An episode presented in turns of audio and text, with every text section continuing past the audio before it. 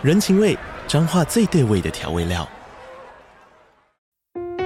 人，你在这端，我在那端，各自忙碌又相互牵挂。情，街角的吵杂声传递温暖与思念。味，是从每一个转角飘出的乡愁。这里是彰化县政府 Pocket 节目《彰化早咖》，我是主持人内克。从彰化大小事各具特色到旅游攻略，透过轻松有趣的访谈，带着大家走进最在地的早咖。准备好了吗？彰化的故事，我们说给你听。以上为彰化县政府广告。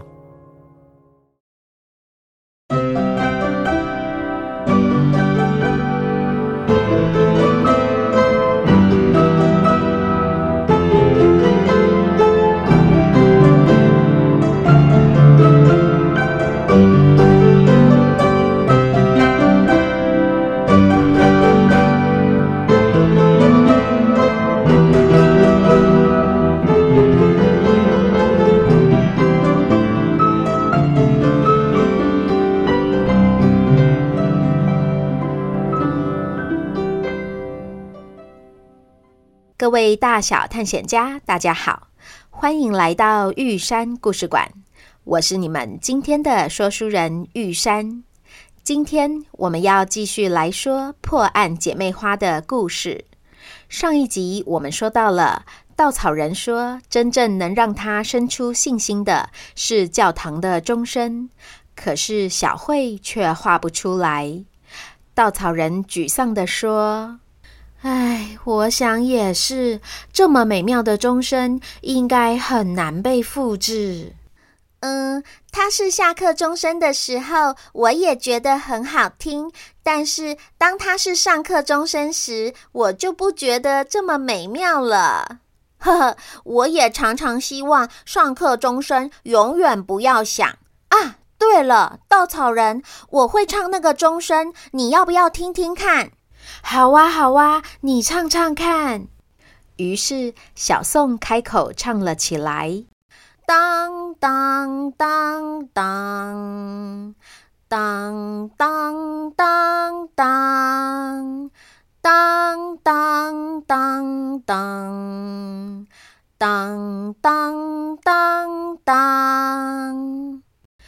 哇，是一模一样的耶！小宋，你也太厉害了吧！听到你的歌声，我仿佛像是听到了那个教堂的钟声一样，充满了力量呢。怎么会这么神奇呀？那还用说，小宋可是我们学校合唱团的 solo 呢。他唱歌非常有感染力，唱开心的歌会让人想跳舞，唱难过的歌会让人鼻酸想掉眼泪呢。那小宋，我之后如果觉得自信不足，可以再请你来唱歌给我听吗？呵呵，谢谢你的喜欢。可是我要怎么样才能够让你随传随到呢？你的人不用让他随传随到，你的声音办得到就好啊。小宋，丽华老师送你的那个麦克风不是有录音功能吗？你要不要趁现在试试看？对耶，我前天拿到后一直没有时间研究。嗯，我记得我把它放进你轮椅后面的包包里了。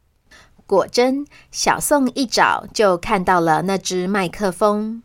丽华老师说：“这个红色圆圆的按钮是录音键，我来试试看哦。”于是小宋按下录音键之后，又唱了一次。唱完最后一个音，把录音键放开后，神奇的事情发生了：一个又一个的黑色音符居然从麦克风里跑了出来。变成了一段乐谱，漂浮在空中。诶，这太奇妙了啦！这是什么黑色的豆芽菜啊？这不是豆芽菜，这是音符哦。只是它们这样凭空跑出来，真的很不可思议耶。姐妹俩一边视谱，一边跟着哼了两小节，马上认出这个乐谱就是刚刚小宋唱的钟声。他们仔细端详，发现高音谱记号的左上角有个向右的三角形，跟平常用平板看卡通的播放键一样。小宋好奇地按了一下那个三角形，结果竟然传来了刚刚自己唱歌的声音。当当当，而且乐谱上的音符跟着歌声的顺序在跳动，每个被唱到的音符就依序跳了一下，好像被点名一样。所有人都惊讶极了，看得目瞪口呆。小宋，我刚刚看你按了这个三角形一下，你的歌声就又出现了一次。这样一来，是不是我之后想要听你的歌声，也按一下就可以了？应该是诶，稻草人，你们来试试看。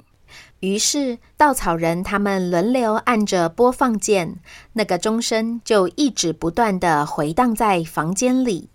当当当！哇，这下子我有源源不绝的信心了。小宋，谢谢你。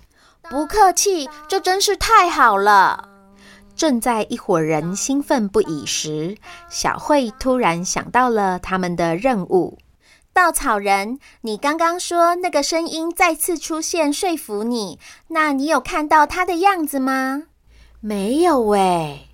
是哦，那你说那是个温柔的声音，它听起来是男生还是女生啊？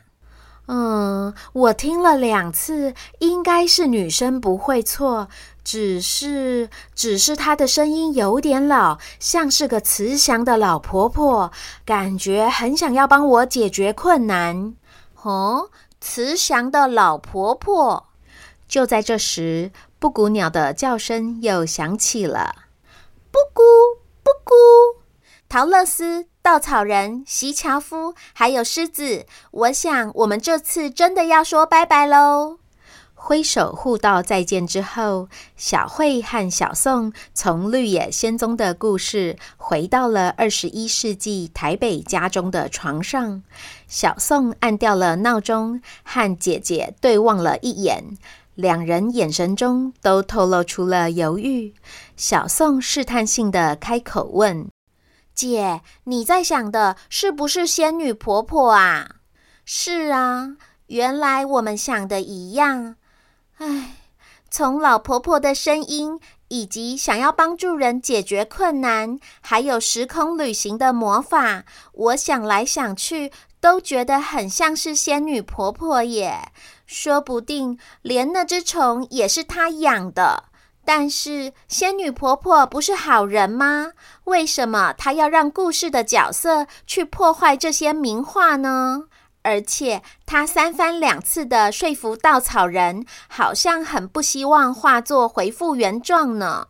还是就像是你说的，她只是太想要帮忙，不小心帮倒忙了。唉。但愿如此。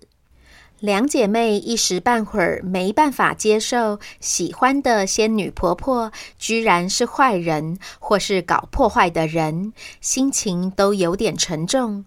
不过，他们俩的动作可没耽搁，很快的就起床梳洗完毕，换好衣服，一前一后出了房门，跟还在马桶上的文森特说：“稻草人已经二度回到童话故事之后，紧接着就拎着早餐出门上课了。”一整天下来，姐妹俩持续呈现低气压，连营养午餐出现小宋最喜欢的咖喱饭，她都没有像往常一样开心的吃两大碗。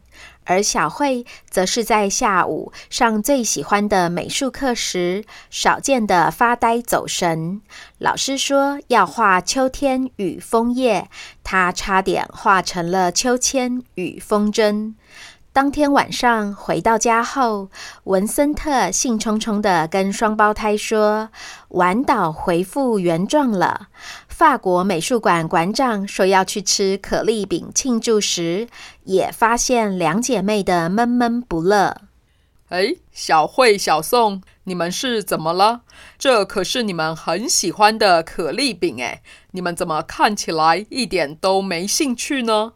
小慧、小宋把他们憋了一整天的怀疑和不解，一股脑的倾泻了出来。仙女婆婆怎么可以这样？对呀，她不是应该要帮忙拯救地球吗？哦，原来如此。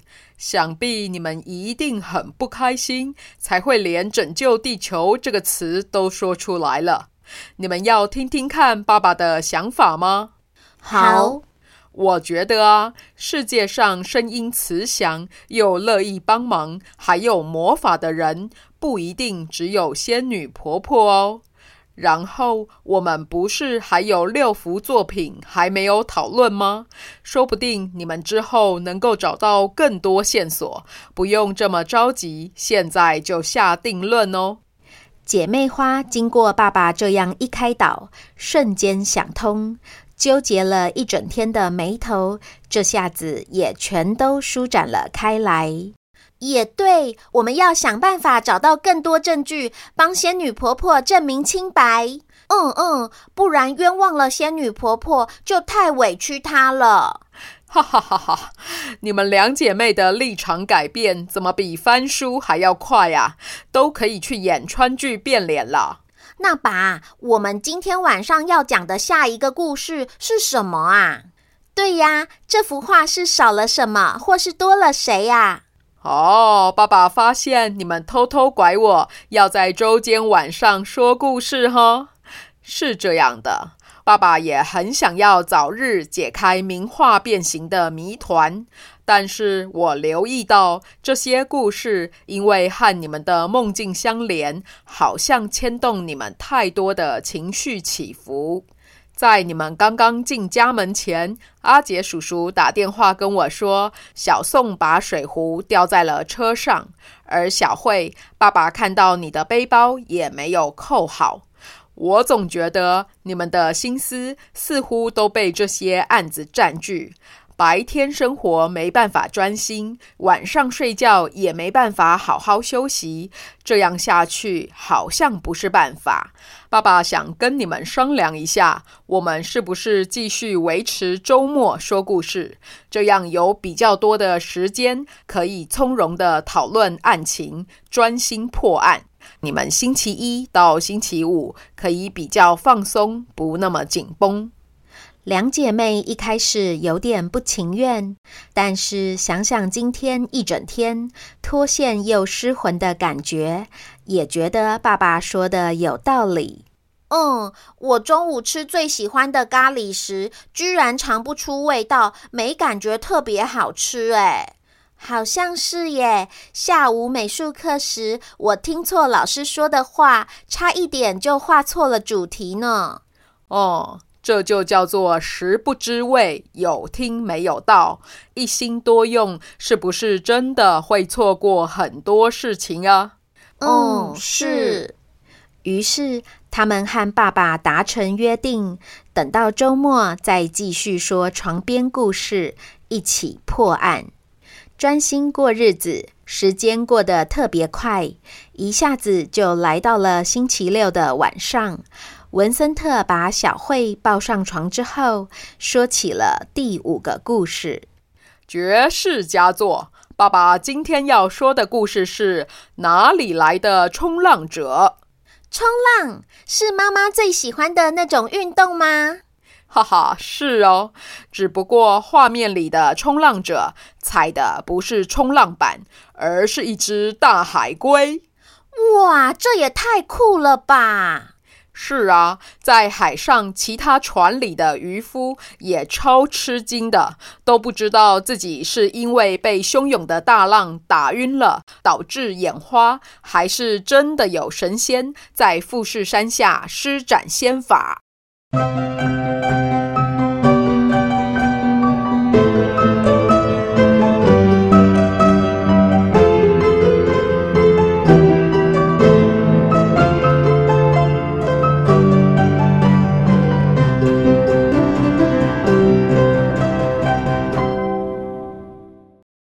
大小探险家，我们今天的故事就说到这边。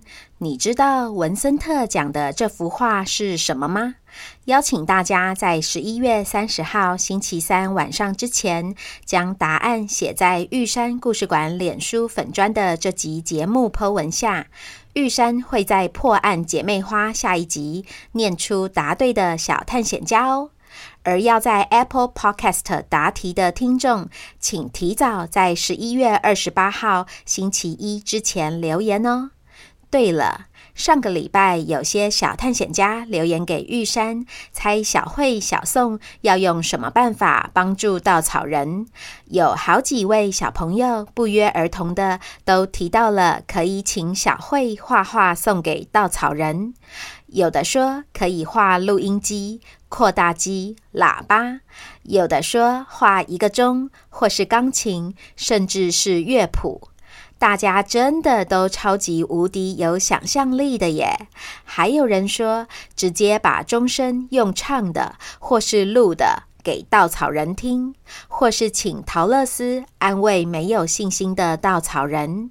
玉山真心觉得小探险家们都是天生的写故事好手诶，你们的每个答案都让我惊奇不已。不知道故事里小宋的那只麦克风有没有也让你们感觉到惊奇呢？就先这样啦，这里是玉山故事馆，我是玉山，我们下回见。